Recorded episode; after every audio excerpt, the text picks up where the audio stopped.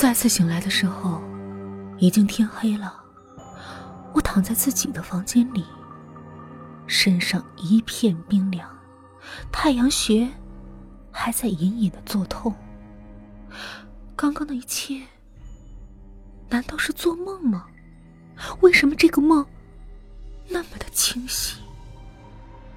我脑中一片混乱，像老旧的黑白电视机重放着刚才的那一幕，夹杂着雪花，像是在看着一场前世的罪孽。门外传来一阵嘈杂的说话声，我皱起眉，疑惑的打开房门，小心翼翼的将脑袋伸了出去。那些说话声。似乎是从十一楼传来的。我穿上拖鞋，走下几节楼梯，看见一群人正围在那对姐弟的房门前，一边奋力朝里观望，一边小声的讨论着什么。这时，两个警察抬着一个担架从屋里走了出来，担架上躺着一个孩子，身上盖着白色的床单。那穿得极其性感的姐姐正伏在孩子的身上，哭得天昏地暗，让人不由得心生悲戚。一个女警正安慰着他，将他从担架拉离。也许是太激动的缘故，床单竟被他扯了下来。我终于看到了那孩子的脸，小明。睁着一双充血的眼睛，直直的看着我，面色青紫，嘴角渗出一条已经干涸的血丝。他的脖子上缠着一根极粗的麻绳，已经深深的陷进了他的肉里。我的眼前一阵天旋地转。原来那不是梦，真的有人袭击我。不仅如此，他还残忍的杀了小明。我支撑着摇摇欲坠的身体回到房间，一头扎在沙发上。我不知道到底是我疯了，还是这个世界疯了。我的脑中一片空白，在那一瞬间，我竟然无法肯定，是不是真的有这么一个歹徒出现过。也许。也许从来没有什么歹徒，那一切是我的幻想，而小明是我杀的。不，不！我抱住自己的脑袋，头痛欲裂。这都是假的，是假的，一切都只是一场梦。我要离开这儿，不行，我要离开这栋楼。只要离开这儿，也许就……我起身，疯了似的跑回卧室收拾衣服。明天，哦不，今天，今天晚上我就要搬出这里，这里是一天也不能待了。就在开门的一刹那，我赫然看见窗外飘着一个白色的影子。我惨叫一声，一屁股坐在地上，仔细看去，竟然只是一件白色的连衣裙。那裙子浮在半空，随着夜晚的风轻轻的飘动着，呈现出一种诡异的美感。是谁？是谁在恶作剧？小明已经死了，他姐姐也被警察带走了。那么，能做这种事的人，只有十三楼。我又想起了小明口中的那个十三楼的姐姐，他说他才是真正的我，而我。只是个冒牌货。那么，十三楼究竟有什么？我想，我一定是疯了。只有疯子才会在这种时候做出这种疯狂的举动。也许冥冥中真的有一种神秘的力量在操纵我们的命运。当我回过神来的时候。我已经站在了十三楼的楼道口，面前是一扇没有锁的木门，门虚掩着，里面一片漆黑。我伸出手去，轻轻的碰了一下木门，门无声的开了，里面什么都没有。地板上凌乱的散布着一些碎石。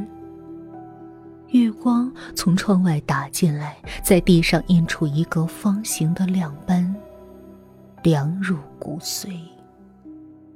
这套房子和我那套的构造一模一样，两室一厅，但因为没有家具的缘故，看起来特别大，给人一种空寂的感觉。我推开西边那扇门，迎面扑来一股恶臭，我连忙捂住口鼻。在屋子的角落里是几只硕大的死老鼠，已经腐烂。我想起锅里的那两只，胃里又开始翻腾，连忙将门拉了过来。就在这时，背后传来一阵轻微的脚步声，我一惊头，蓦地转过身，看见一道白色的影子引进了阳台。我跟了上去，看见阳台里堆放着许多腐烂的木料。在那堆木料的上面，赫然是一颗死人头。我后退一步，全身的毛孔竖了起来。那只脑袋，那只脑袋，不是那天出现在我阳台外的腐烂的人脸吗？我快步走过去，将人头取了下来。那不过是一张塑胶面具，里面裹着一只皮球。那只皮球我认识，竟是小明用来打我的那只。身后又响起轻微的脚步，我全身一震，猛地转过身，手中的人头无声的落了下去。那是我这辈子见到的最恐怖的景象，我竟然看到了我自己。他和我一样的发型，一样的穿着，一样的容貌，就像在看着一面镜子。但是他的眼神里有一种深沉的恨意，像潮水一般压得我几近窒息。你，我就是你呀！哈哈哈。他笑了起来，然后脸色一变，大叫一声，朝我扑了过来，将我压在身下，双手狠狠地掐着我的脖子，尖声吼道：“你以为我想做你吗？我以前比你漂亮多，都是因为你，全都是你，我才会变成这个样子。”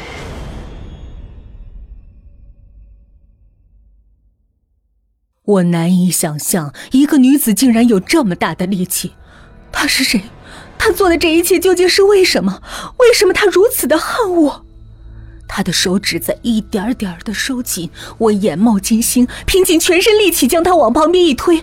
他尖叫一声，撞在墙上。我连忙爬起来往外跑，哪知没跑几步就被他从后面抱住了我的腰。我们一起重重的向地上摔去，然后空中响起一阵凄厉的叫声。我奋力推开他，看到他倒在地上，肚子上插着一把水果刀。鲜血染满了白色的长裙。那把刀是我从家里带出来防身的，就算我再笨，也不会赤手空拳的到这恐怖的十三楼来冒险。你，你竟然……他抬起头，用手支撑着自己无力的身子，一把抓住我的裙角，直勾勾的望向我。眼睛里满是浓烈的仇恨。我做鬼也不会放过你的。他软软的倒了下去。我望着他满是鲜血的尸体，竟觉得从来没有过的平静。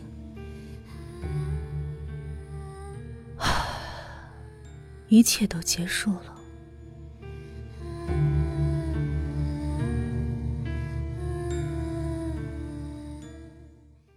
他的名字叫方新晓。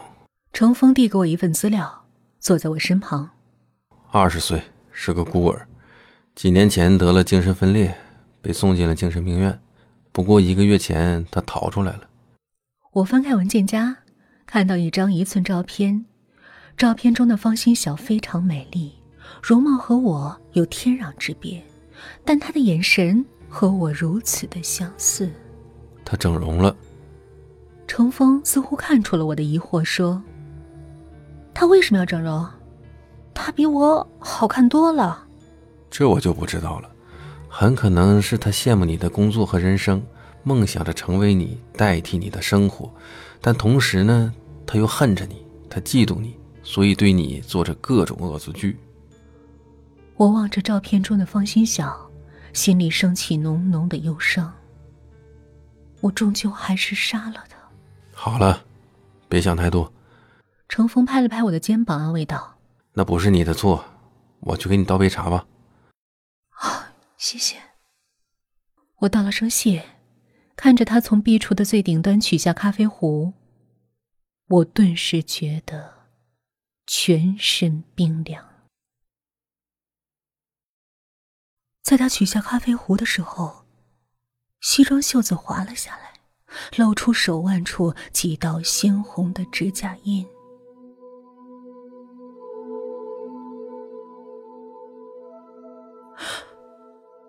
小明，是你杀的，对吧？他一震，放下手中的咖啡壶，转过身，冷冷的看着我说：“你在说什么？小明是方心晓杀的？不，小明是方心晓唯一的朋友，他不会杀他的。”我严厉的问：“当时袭击我的是一双男人的手。”而且我在歹徒的手上留下了指甲印。程峰冷冷的看着我，突然勾起一抹淡淡的笑容，缓缓的朝我走过来。阿萨，为什么你不明白我的心呢？我一直都喜欢你啊，从初中开始，这么多年来从没改变，你知道吗？我做梦都想你待在我身边。所以我到精神病院去把方心晓带出来，把她整成你的样子。我为你做了这么多，为什么你就不明白呢？你疯了！你疯了！原来这都是你做的！我一步步的向后退。你为什么要杀小明？那个白痴，他竟然敢袭击你，敢骂你！程峰眼中露出凶光，我不允许他玷污我心中的女神。那 我还真是荣幸啊！你还是跟他们说吧。程峰已经转过身，门已经被撞开了。小明的姐姐带着一群警察冲了进来，她的身上穿着警服。谢谢你，姐姐。看着几名警察将程峰死死的压在地上，舒了一口气。之前我在酒吧做卧底，才穿成那样的。其实我们很早就怀疑他了，只是没证据。谢谢你，终于替我弟弟报了仇。哪里？我笑了笑。我和小明是好朋友，这是应该的。他感激的笑笑，压着程峰走了。我转过身，东边的墙壁上镶嵌着一面镜子，我望着镜子里的自己，觉得一阵悲哀。报了仇的，又何止你一个呢？我也报了仇啊，只是付出的代价太大。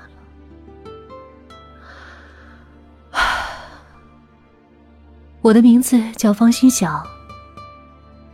那个叫杨萨的女孩，已经死了。那天晚上，我们穿着一样的衣服，梳着一样的头发。我用从他家里拿出来的水果刀杀了他，取代了他的人生。